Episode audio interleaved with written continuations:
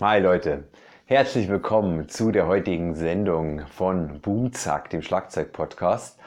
Und ähm, heute relativ spontane Folge zum Thema Corona. Ähm, mir ging das natürlich die ganzen letzten Tage durch den Kopf, ob ich dazu irgendwie was sagen soll. Und dann dachte ich mir aber, was kann oder soll ich dazu sagen? Also ich bin weder jetzt ein Fachmann, auf dem Gebiet der Virologie ähm, und wo kenne ich mich da sonst irgendwie aus, was will man da sonst irgendwie erzählen. Ich habe mit meiner Freundin neulich darüber diskutiert und meinte, na, eigentlich hätte ich nichts anderes dazu sagen, als in dem Podcast, den ich gemacht habe, nachdem ich meinen Unfall mit meinem gebrochenen Bein hatte.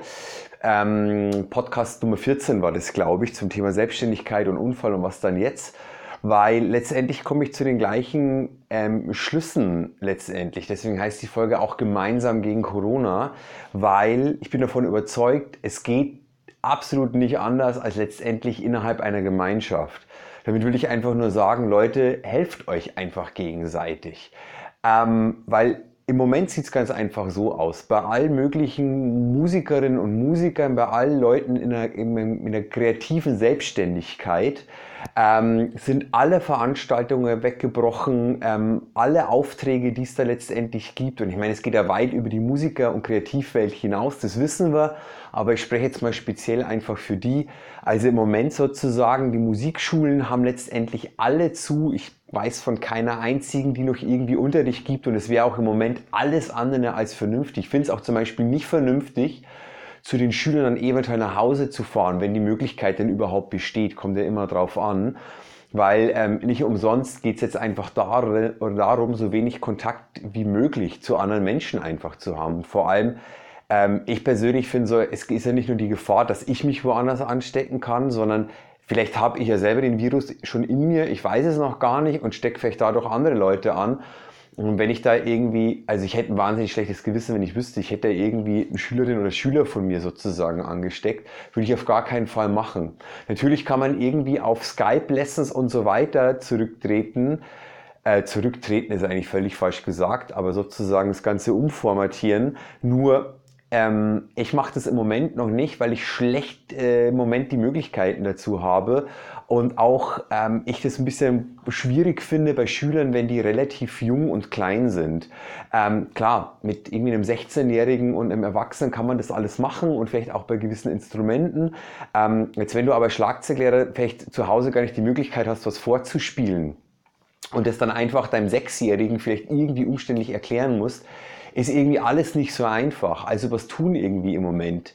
Ähm, wie will man irgendwie sein Geld verdienen und so weiter? Und vor allem geht es ja einfach darum, es geht jetzt tatsächlich nicht nur um die Sorge, bekomme ich irgendwo das nächste Klopapier her, sondern äh, im Notfall kann ich meine, also jetzt kommt dann April, das geht vielleicht noch, kann ich dann meine Miete für Mai noch irgendwie bezahlen?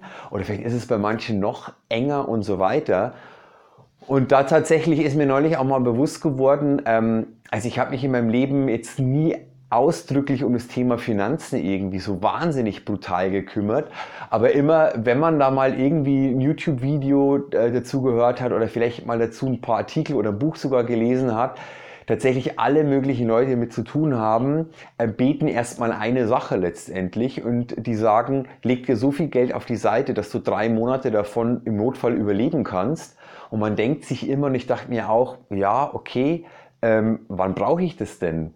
Und glücklicherweise habe ich ein bisschen Kohle auf der Seite und jetzt weiß ich auch die Situation, wann man es denn wirklich braucht.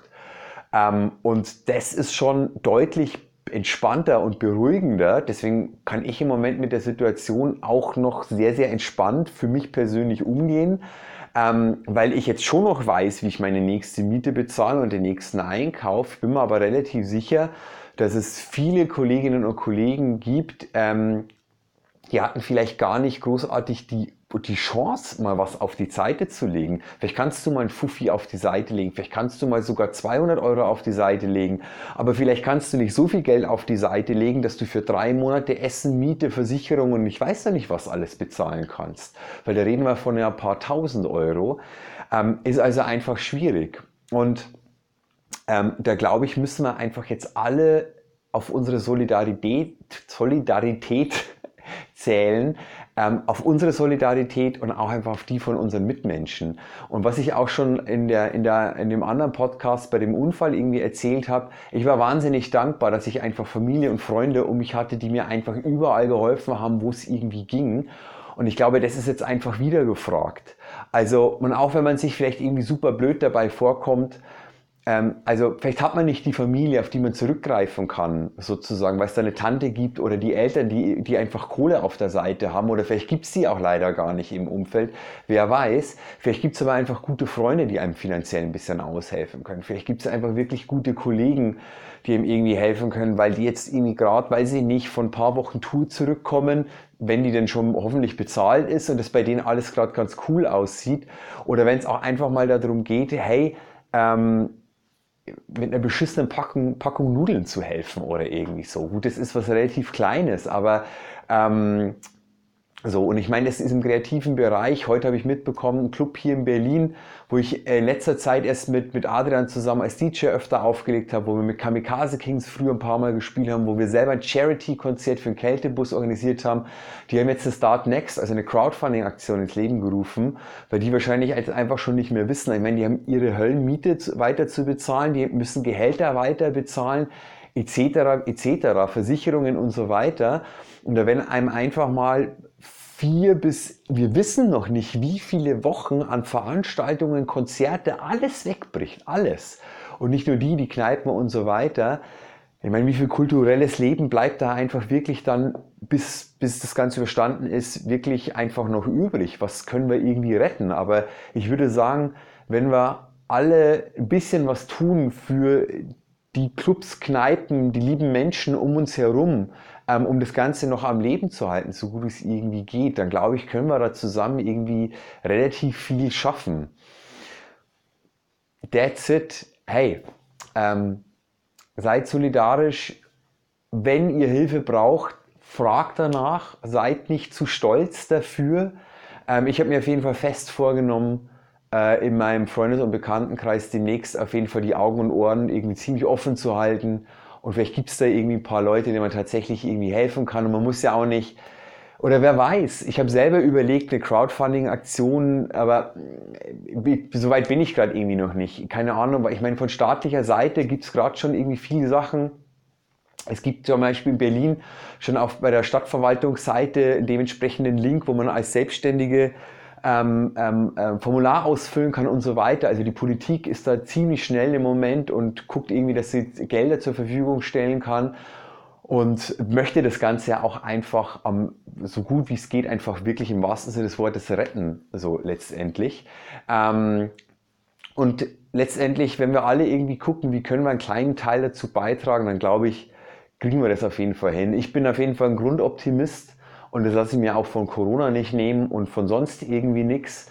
Und ähm, ich hoffe auf jeden Fall, dass ich nicht in ein paar Wochen noch einen Podcast dazu mache und äh, irgendwie äh, die Welt ist halb untergegangen. Nee, es wird einfach nicht passieren.